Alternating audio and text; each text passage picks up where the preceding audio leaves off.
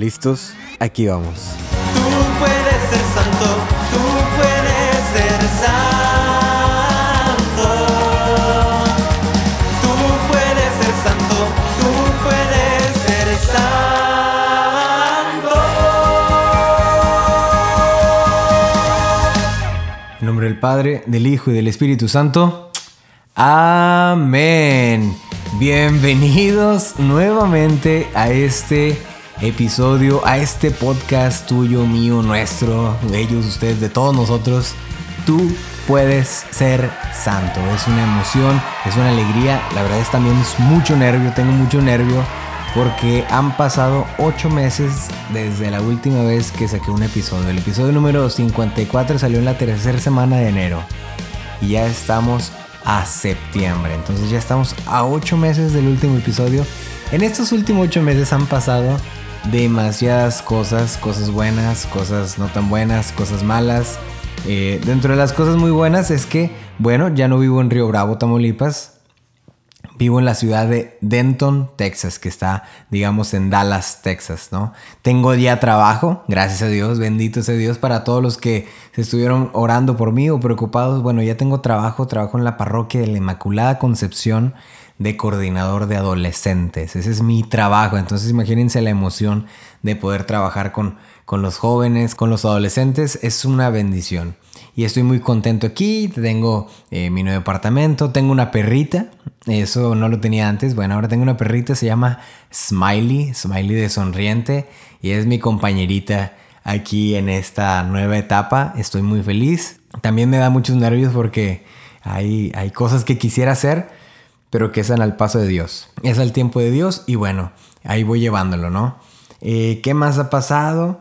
Eh, bueno, gracias a Dios también fui a terapia, no sé si les conté eso o no, pero en enero empecé a ir a terapia, febrero, marzo, abril, eh, me fue muy bien, gracias a Dios logré avanzar muchas cosas, también fui a servir a Tulsa, Oklahoma, estuve casi dos meses allá, han pasado cosas muy padres, bueno, ya salió. ¡Ay, buena noticia! Hoy precisamente en este... Ok, es que tengo muchas ideas en la cabeza, perdóneme, pero en este día que estoy grabando este episodio, cumplo dos años del podcast, que por eso precisamente es por lo que estoy grabándolo, porque es el segundo aniversario del podcast, bendito sea Dios. Pero aparte también en este día acabo de lanzar un sencillo pro vida, un canto pro vida que cantamos con Martín Valverde, Azenet, Gesed, Carlos Omar, Juanjo de Vuelta en U, Sandra Salas, infinidad de, bueno, no infinidad, pero varios hermanos que colaboraron. Entonces también estoy muy feliz. Han salido varios sencillos de mi nuevo disco también. El disco va a salir en mi cumpleaños, octubre 27. Eh, han pasado muchísimas cosas. Estoy muy contento, estoy muchísimo mejor que el año pasado. Estoy Estoy en manos de Dios, eso es lo que es, estoy en manos de Dios. Pero bueno, eh, gracias a todas las personas que han estado al pendiente, de verdad, y que han estado insistiéndome, Jorge, ¿cuándo vas a subir podcast? Jorge, extrañamos los podcasts, Jorge, eh, ya me acabé los, todos los episodios, ya por favor saca nuevo.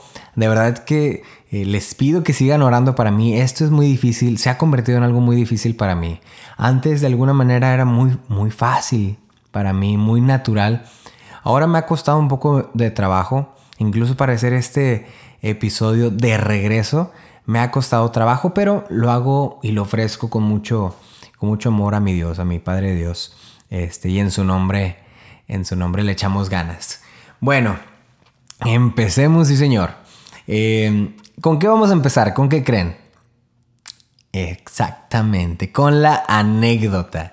Pues fíjense que estando acá en Denton, Texas, desde que llegué estuve casi un mes eh, hospedado en un hotel porque no encontraba departamento para vivir. Gracias a Dios yo tengo, ¿va? pero por un mes estuve viviendo en un hotel. Y me tocó ver cada cosa, este... A mí me gusta ser muy observador, muy contemplativo, ¿no? Y yo siempre les platico de San Ignacio y cómo San Ignacio nos ayuda y nos inspira a encontrar a Dios en todas las cosas y todas las personas, todos los momentos, pero bueno. Entonces yo con toda esta espiritualidad ignaciana estoy siempre al pendiente, al pendiente de lo que está a mi alrededor. Bueno, trato de estar, a veces soy muy distraído. Y me encontré con varias cositas en este, en este hotel, fíjense. Una de ellas es que un, día bajé a desayunar y había una pareja de hindúes em, ya grandes, en sus 60 yo creo. Eh, y baja un joven como de mi edad, hindú también, y lo primero que hace, en lugar de saludarlos de beso o de mano, se agacha y les toca los tobillos a cada uno. Toca el tobillo a uno y lo abraza. Le toca el tobillo a la señora y la abraza. Y ya empiezan a hablar, ¿no? Y yo estaba comiéndome mi cereal y dije, ok, ¿qué está pasando? ¿No? Eh, se me hizo muy, muy curioso. Este, también me encontraba que muy seguido cuando llegaba de trabajar, había un señor, ese sí ya estaba más grandecito, como en sus 60 también 70 flaquito, flaquito, flaquito, con un tanque de oxígeno, de esos que tienen llantitas. Y tenía la máscara eh, pegada a, su, a su boca, a su nariz, y fumaba. Y yo, wow. O sea, yo creo, me asumí que tenía un problema en los pulmones y lo veías afuera, fumando todo el tiempo, fumando, fumando, serio, ido. Este, ¿qué más me ha tocado vivir? Bueno, voy al Walmart y ahí en el Walmart hay un guardia que se pone en las noches, entre semana, y cada que entras eh, te, saluda con, así como con muchas ganas. Buenas tardes, buenas noches, ¿cómo le va? Oiga, se le olvidó su carrito, que este, que el otro. Y pues yo como soy bien pachanguero, también me pongo a, bromear y a platicar con él, ¿no? Eh, después, ya que me, me mudé al departamento, salgo a caminar en las tardes a rezar el rosario con, con, mi perrita. Obviamente ella no lo reza, ella anda explorando, pero yo lo ando rezando. Y me encuentro con un joven, este, como en sus 20 que siempre trae audífonos, sale como desde las 11 o 12 de, la mañana y se queda como hasta las 6 de la tarde caminando todo el día en la calle, escuchando rap. Escucha algunas 6, 8 horas de rap diario. Lo ves en pleno solazo, ahí está. Y moviendo la cabeza, mucho moviendo la cabeza. Eh, y hay otro señor que cuando salimos está caminando en círculos, pero no creas que en un círculo grande, sino un círculo, yo creo que del tamaño de, no sé, de, el, diámetro de una persona, ¿no? O sea, nada más hacia alrededor, o sea, cuatro pasos, nada más está dando vueltas y vueltas. Em, y yo observo, observo todas estas cosas, ¿no? Primero el señor de los tobillos, el que, el, el perdón, el joven que tocaba los, los tobillos de, los, de sus abuelos o las personas mayores, pues resulta que es una manera de saludar, de mostrar respeto. Lo busqué en internet, ¿por qué los hindúes tocan los tobillos? Y es una manera de mostrar respeto a la persona que está frente a ti. Y yo, wow, imagínense que yo llegara con mis papás y les tocara los tobillos, me dan una patada, no, quién sabe. Este, el hombre que estaba eh, enfermo, o bueno, que traía su tanque de oxígeno, la verdad es que con él nunca llegué a platicar, nunca se dio la oportunidad. Trataba de sonreírle y esto y lo otro, pero nunca me daba cabida.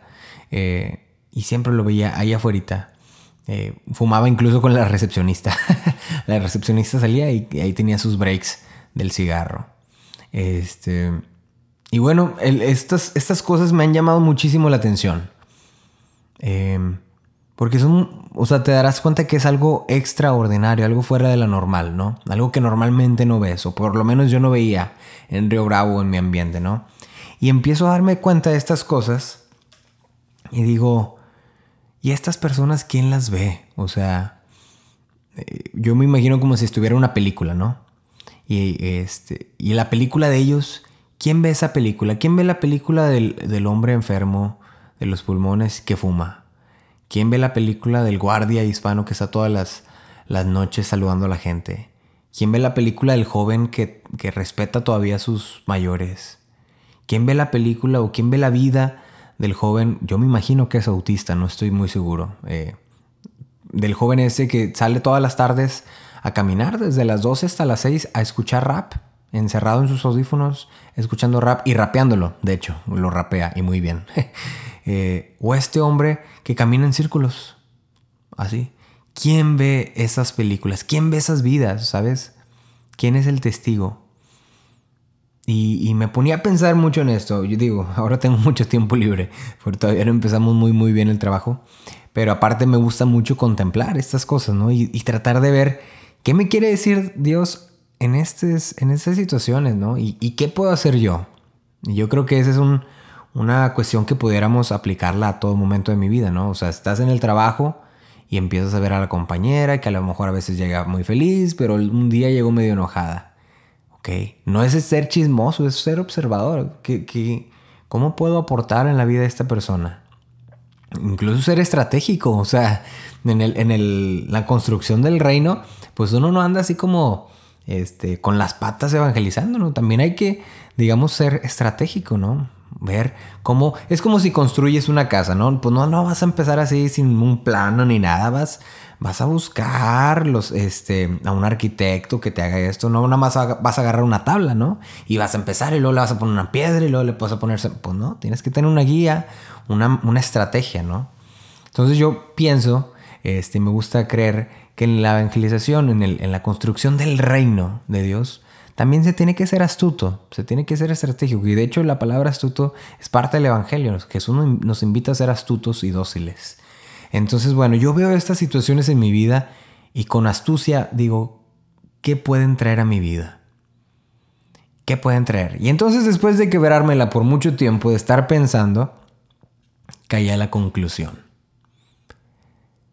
Dios ve a estas personas, sí o no. ¿Las ve Dios?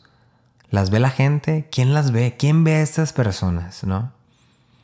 Eh, y de hecho es algo que también yo me ponía a pensar. O sea, hay momentos en, los que eh, yo me siento no visto. O sea, yo siento que no me ven.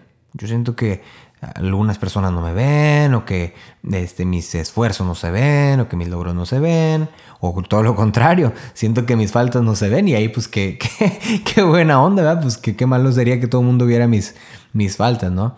Pero en un momento de mi vida este, y por mucho tiempo, desde muy pequeño, siempre eh, he tenido algunos episodios no visto. No visto, ¿verdad? Que es muy raro porque al contrario, soy el, hermano mayor, soy el, fantoche, soy el que siempre está este, presumiendo, acaparando la atención. Pero una, aún en esta atención visible, no clara, eh, aún, vez, aún así uno se pudiera sentir no visto. Y vamos a hablar de esto. Eh, Oigan, el puro intro ya, ya, tardó 10 minutos. Eh, vamos a irnos al libro de Génesis. Génesis 16. Esta es la historia de este hombre al que le prometieron una descendencia. ¿Te acuerdas quién era? Noé. No, no es cierto. No era. oh, qué mal chiste. ¿Se acuerdan de mis malos chistes? Oigan, tenía mucho tiempo sin hacer un mal chiste. Noé era. No, es Abraham. Abraham. Bueno, pues resulta que Abraham tenía una esposa, una mujer que se llamaba Sarai, con Y al final, ¿eh? Sarai.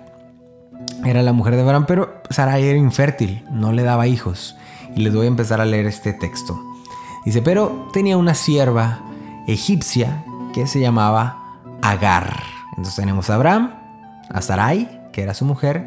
Sarai no le podía dar hijos, pero sí tenía una sierva, una esclava egipcia, que se llamaba Agar. Y entonces Sarai muy astutamente le dice a Abraham, oye, pues sabes qué, mm, Dios no me deja tener hijos, soy infértil.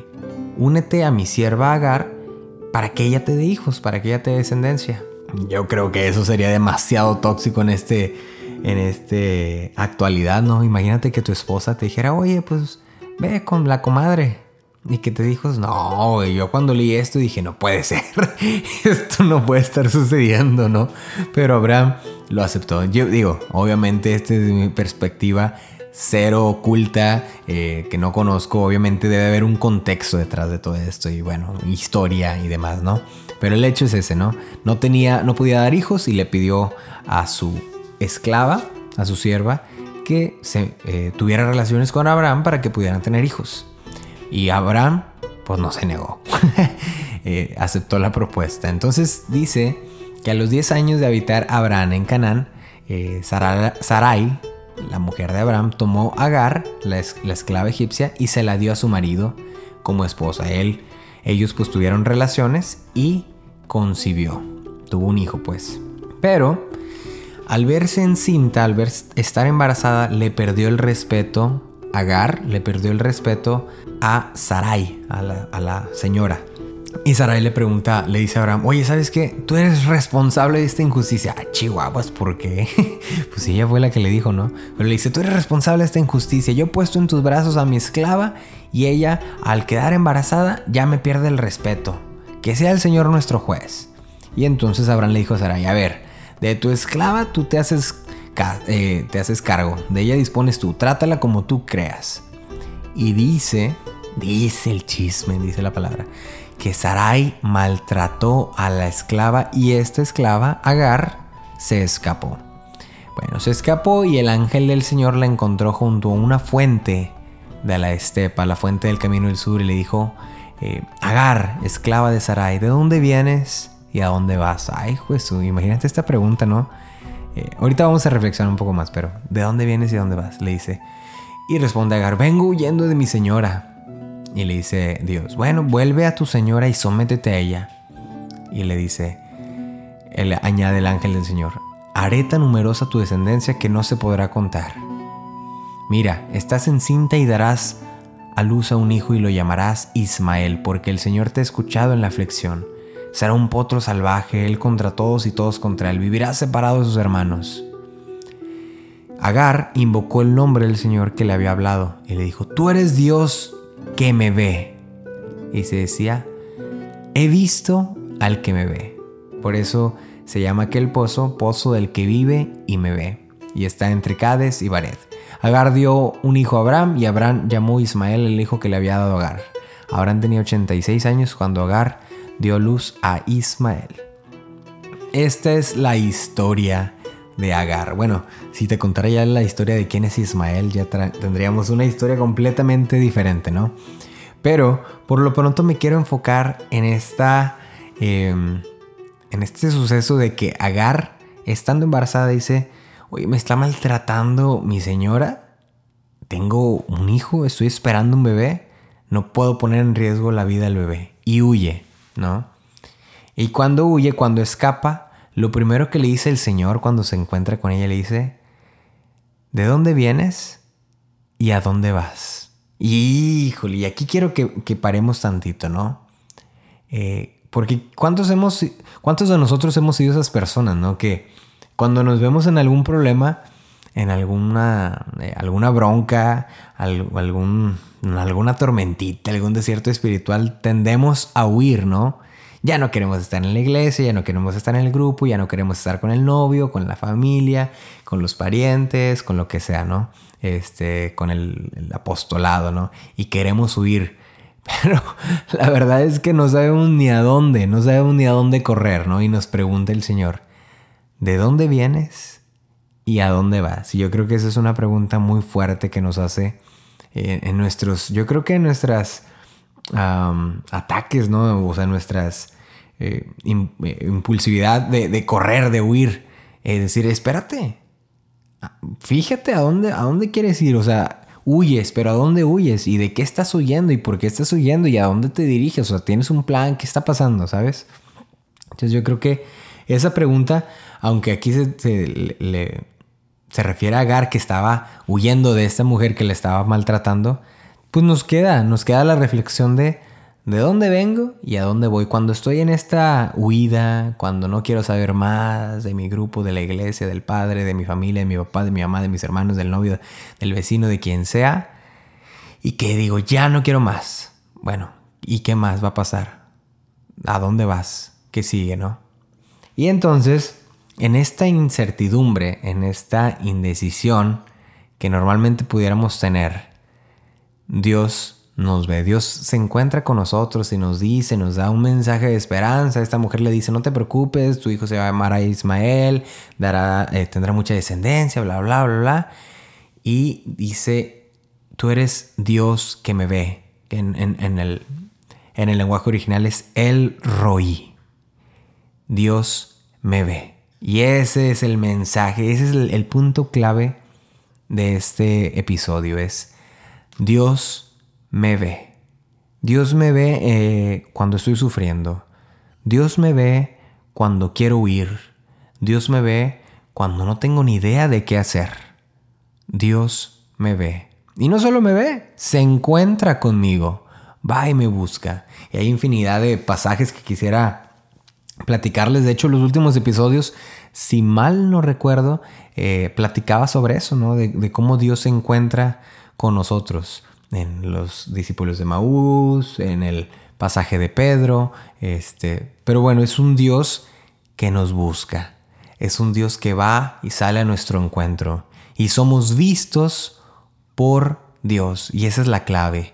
Dios me ve. Esa, esas tres palabritas no saben la fuerza que han tenido para mí en las últimas, o el último mes o dos meses, ¿no?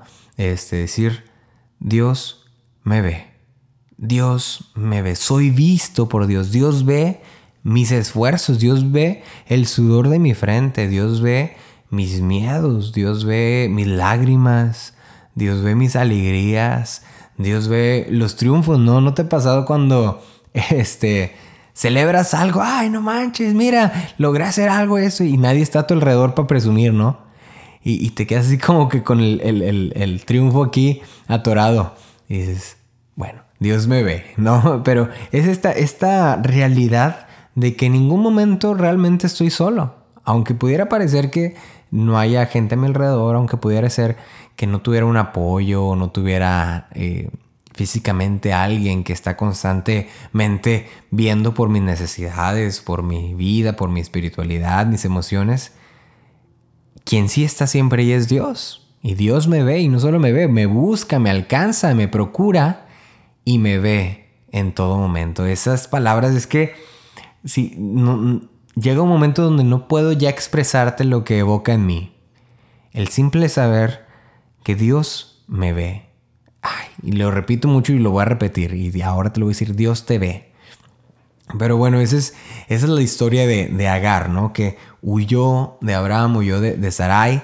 Eh, y en esta huida de no saber ni a dónde iba, ni de dónde venía, ni qué plan, ni qué nada, Dios sale a su encuentro y es el Dios que la ve, ¿no? Hace poquito me encontré en Instagram unos, un video muy tierno realmente. Era una doctora, una oculista, creo, o oftalmóloga, no sé cómo se llamen, que nos decía prácticamente cómo ven los bebés cuando están recién nacidos. Y resulta que cuando tienen un mes ven súper borroso, ¿no? Y cuando ya empiezan a crecer, como a los cuatro meses, ya tienen una vista un poquito menos borrosa. Este, total, dicen que como a los ocho, diez meses ya tienen una vista 20-20, ¿no? Se supone.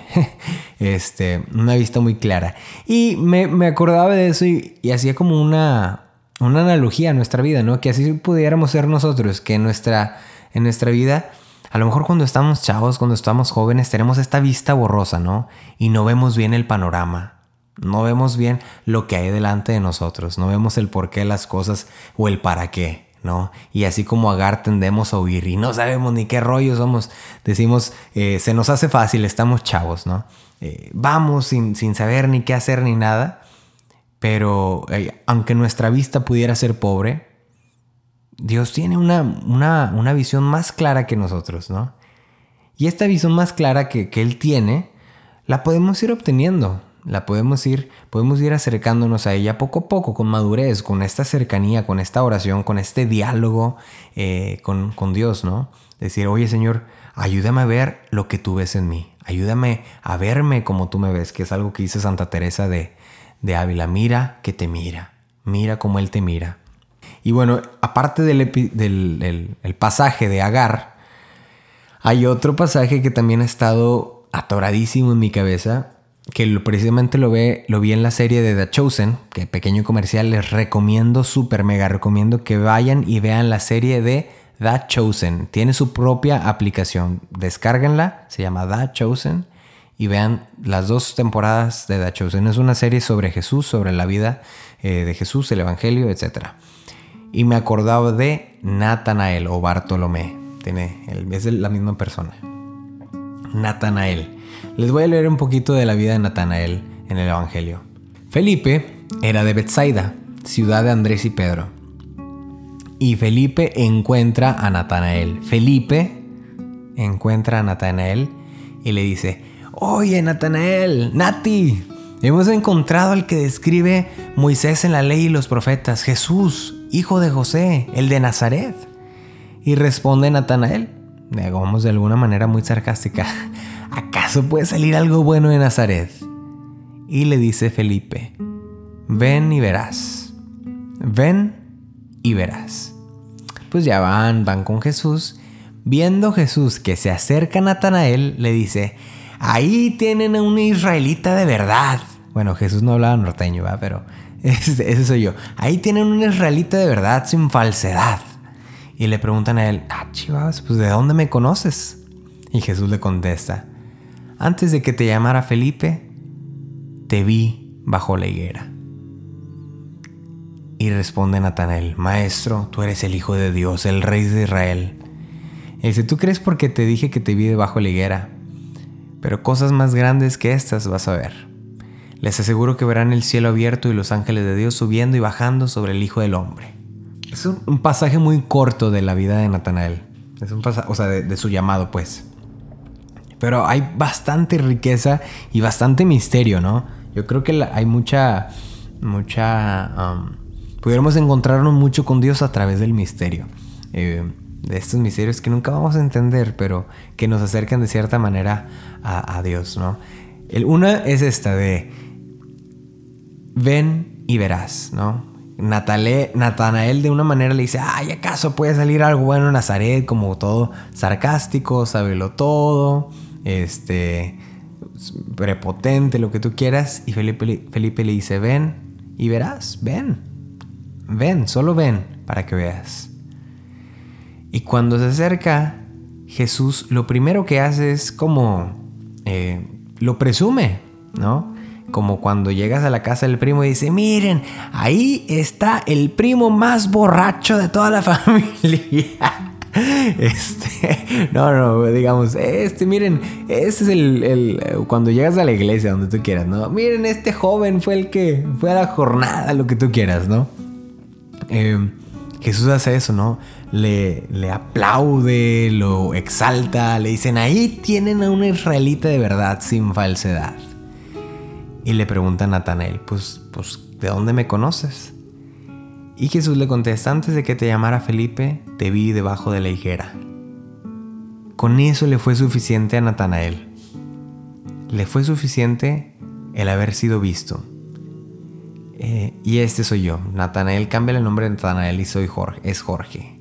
Jorge que necesita eh, autorización. No, no autorización. La palabra es aceptación. Yo, yo soy así. Esa es mi personalidad de toda la vida.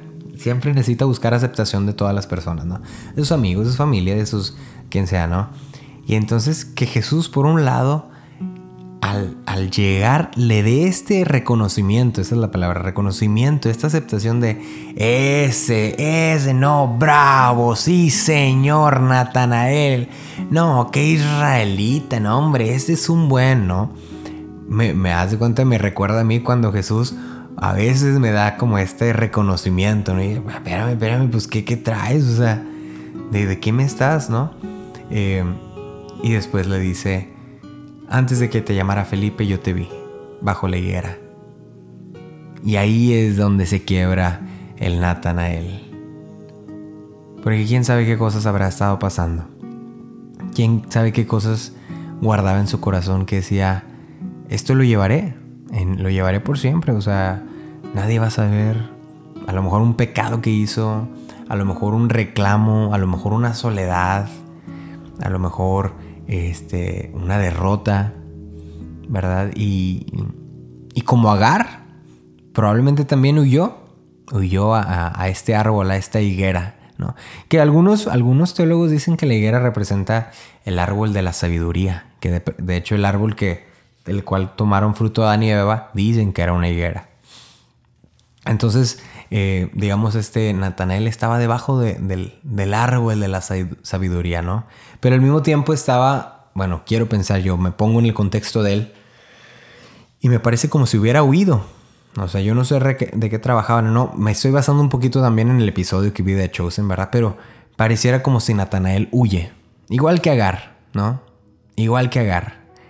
Y Dios sale a su encuentro. Miren, ahí tienen un israelita de verdad te vi. Cuando estabas debajo de la higuera eh, llorando, y aquí voy a parafrasear, cuando estabas eh, Alejandro, cuando estabas tú Mariana, cuando estabas tú eh, José, cuando estabas tú Roberto, Sofía, Estefanía, cuando estabas en ese momento muy triste de tu vida, cuando estabas en esa incertidumbre, cuando no sabías ni qué hacer, cuando tú creías que estabas en tu desierto espiritual, cuando tú creías que ya no había manera de regresar, ya no había manera de salir de esta. Cuando estabas reclamándole a Dios por todas las cosas buenas que tú le habías hecho. Señor, es que yo te serví toda mi vida desde muy pequeño. Desde muy pequeña yo estaba en catecismo, estuve en grupo de jóvenes y ahora en este momento me dejas, me abandonas, dejas que suceda esta, este acontecimiento en mi vida, que fallezca mi papá, mi mamá, mi pariente de COVID, que tenga eh, este, alguna enfermedad, que esté pasando por un divorcio, que en la escuela, que me quede sin trabajo. O sea, yo que he estado contigo toda la vida, permites esto. ¿Dónde estás, Señor? ¿Dónde estás, no? Eh, pudiera, pudiera suceder eso, ¿no? Que estamos como en este momento ahí eh, exiliados, huidos de, de, todo, ¿no? No sabemos ni qué va a pasar, no sabemos ni, cómo va a salir las cosas. Y estamos en ese reclamo, y es un reclamo muy natural, un reclamo que nace de nuestra humanidad, un reclamo que nace de nuestras emociones. Y en ese reclamo, en esa, en esa sentimiento de soledad, de abandono, de no visto, Dios llega y te dice, mira, qué buen amigo tengo, mira eh, cómo es de trabajador mi, mi, mi hijo, mira qué buen hijo es, mira qué buen estudiante, no, no, no, es el mejor arquitecto, no, no, mira la doctora que llegó a ser. Y sabes qué, esto va a pasar porque cuando tú estabas ahí lamentándote, yo te vi. Mis ojos y mis oídos no fueron ajenos a ti. Yo te vi, yo te veo en todo momento y en esto me recuerda el Salmo 139, este salmo que lo diré una y mil veces, que no hay lugar al que vayas en el que te puedas apartar del amor de Dios. Así te fueras a lo más alto, ahí te encontraría la mano de Dios. Si cayeras al abismo, ahí también. Si eh, las tinieblas se cubrieran, todo esto, ahí te encontraría Dios. No hay lugar al que tú vayas que Dios no te encuentre, que Dios no esté contigo, que Dios no te vea. No hay un lugar al que tú vayas, no hay situación que tú vivas, no hay persona en la que tú te quieras convertir en la que Dios no te vea. Siempre eres visto por Dios. Dios siempre te está viendo. Dios siempre te está viendo, siempre está al pendiente de ti. No solamente está al pendiente de ti, te busca, así como Agar te busca. Dios, Dios te procura. Dios te cuida. Dios te, te, te trata, te, te ama, ¿no? Dios te ve. El ruí. Dios me ve. Eh, lo más curioso es que Felipe es el que le dice, ven, y verás. Le dice a Natanael, ven y verás. Y más bien el que terminó siendo visto fue Natanael. Él creyó que iba a ver algo, ¿no? Ah, sí, voy a ver, a ver qué, qué tengo que ver. Y más bien el que terminó siendo visto fue él. Y es que sí nos pasa a muchos de nosotros, ¿no? Eh, vamos con un propósito algo, vamos al retiro pensando que somos los mejores y pensando que yo les voy a enseñar aquí a todo mundo y mocos. este, nosotros somos los que terminamos, ¿no? Eh, a veces ahí chillando y con todo el mensaje, ¿no? Y ya vamos a algún lugar. Por ejemplo, me pasaba mucho cuando era maestro de, de, primaria. Yo decía, no, yo voy a darles clases y esto y les voy a evangelizar. No, hombre, el primero evangelizado que salía era yo. Los niños me llenaban de un amor, de, de tantas enseñanzas. Y así nos puede pasar muchas veces, ¿no? Que nosotros vamos de una manera, ¿no? Con nuestro título, vamos con una actitud, ¿no? ¿Qué cosa buena puede salir de Nazaret? A ver, yo voy a ir a ver. Ven y verás, pues sí, voy a ir y voy a ver. Eh, y el que termina siendo visto es otro. Somos nosotros. Somos vistos por Dios. Y más bien, no terminamos siendo vistos, ah, terminamos reconociendo que siempre hemos sido vistos. Que Dios siempre ha visto por nosotros. Eh, mencionaba a las personas del principio de estas observaciones, esta capacidad que tiene el hombre para observar. Eh, no para mirar, porque cualquiera puede mirar, cualquiera puede echarse así la mirada y no viste nada, no supiste ni qué hubo frente a ti, ¿no? Pero la, capacidad de observar es este, eh, esta capacidad de detenerte, de admirar los detalles de lo que tienes frente a ti, de memorizarlos, de guardarlos. Y estas personas precisamente decía, ¿quién las ve? ¿Cómo Dios las ve? O sea, sí, Dios nos ve, El Roí, Dios me ve. ¿Y cómo Dios ve a estas personas? Y que ahí digo, a lo mejor no, a lo mejor vas a, eh, no vas a estar de acuerdo conmigo, sí o no, pero que ahí en la cuenta en que Dios sí las ve. ¿Y sabes cómo las ve? Las ve a través de mis ojos. Dios los vio. Dios vio a este eh, muchacho que escucha rap, al, al hindú, al, al que fumaba y que estaba enfermo. Dios los vio y los vio a través de mis ojos. Dios ve, Dios ve a través de ti.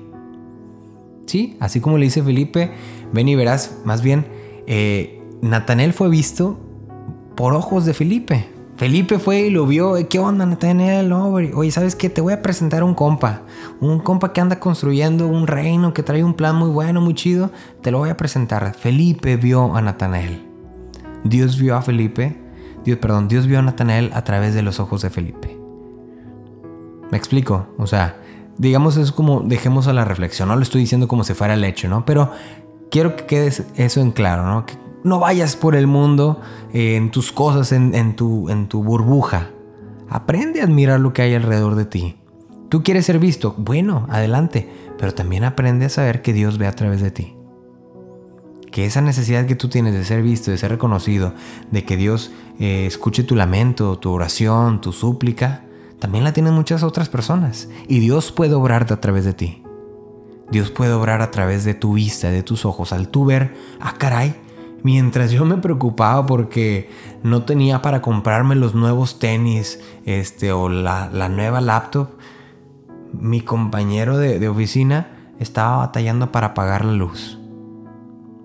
¿Sabes? O sea, y mientras uno batallaba para ser visto, el otro también. Entonces, con tus ojos, a través de tus ojos, Dios ve. Dios te ve. Dios me ve, el Ruí. Pues fue, fue básicamente este el mensaje de este episodio. Era un, es algo que he traído en, la, en, la, en, la, en el corazón durante estas últimas semanas. Em, no sabía si decirlo o no. No tenía mucho fundamento a mi punto de vista. No me creé un gran esquema como lo hago normalmente. Pero siento mucho del espíritu decir esto. que Dios te ve. Y siento que es un mensaje que tengo que compartir a todos. por lo menos un buen rato. Decir Dios te ve. Dios me ve, Dios te ve. Hey, eres vista por Dios. Sí, sí, Dios te ve. No estás sola, Dios te ve. Eso es algo que he traído en mi corazón y lo estoy haciendo, esperando que verdaderamente, cuando, cuando escuches este mensaje, sientas ese mensaje que Dios te dice, hey, Natanael, Juanita, Pedrito, Panchito, este, como te llames, cuando estabas en ese momento, el momento más triste, más profundo, más lo que tú quieras, yo te vi. Nadie más te vio, nadie más lo supo. Pero yo sí. Yo te veo. Dios me ve. Amén. Amén. Pues bueno, mis hermanos, este fue el episodio de, este, de esta semana. Eh, pues otra vez, estamos en aniversario, segundo aniversario del podcast, bendito sea Dios.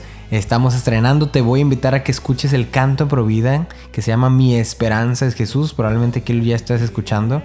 Eh, ve, búscalo, tenemos el video lyric, está en mi canal de YouTube, ve, ve este video, está buenísimo, buenísimo, muy, muy padre.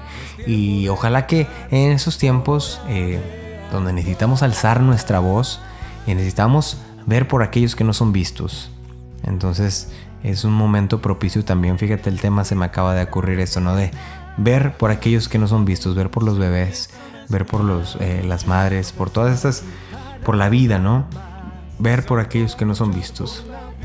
Pero bueno, te dejo ese, el, canto, te dejo el video. Feliz segundo aniversario, gracias por estar de vuelta. Si Dios quiere, ya a partir de la otra semana vamos a empezar con un episodio cada semana, pero te suplico que ruegues y que ores por mí. Eh, ya tengo mi chamba, entonces no sé cómo lo voy a hacer. Tengo un plan más o menos por ahí para sacar, eh, pero espero que se haga, ¿no? Si Dios quiere, a partir del 20 empezamos ya una nueva serie del podcast hasta Adviento. entonces que Dios me ayude, que Dios provea, que Dios me dé ánimo, ganas y todo. Eh, ora por mí, ora el 27 de octubre, mi cumpleaños, sale el álbum también. Entonces ahí también te pongo eh, ora por el álbum y para que lo escuches y todo esto, ¿no? Cualquier cosa, pues tienes mi, mi, cuenta, arroba Jorge Me puedes seguir en Instagram, en Facebook, en Twitter. Em, y ya, nada. Gracias por estar de vuelta. Gracias por seguir apoyando. Gracias por atender el llamado de Dios. Eh, que tengas una excelente semana. Que puedas tener esta capacidad de observar a los demás. Que puedas detenerte a ver los detalles y ver cómo Dios te habla a través de cada una de las cosas, cada una de las personas. Cómo Dios tiene un mensaje bellísimo para ti. Y no solo eso, como Dios tiene un mensaje bellísimo para las otras personas a través de tu palabra, a través de tus ojos, cuando tú los ves. Amén. Ándale, pues, que Dios te bendiga. Yo le sirvo a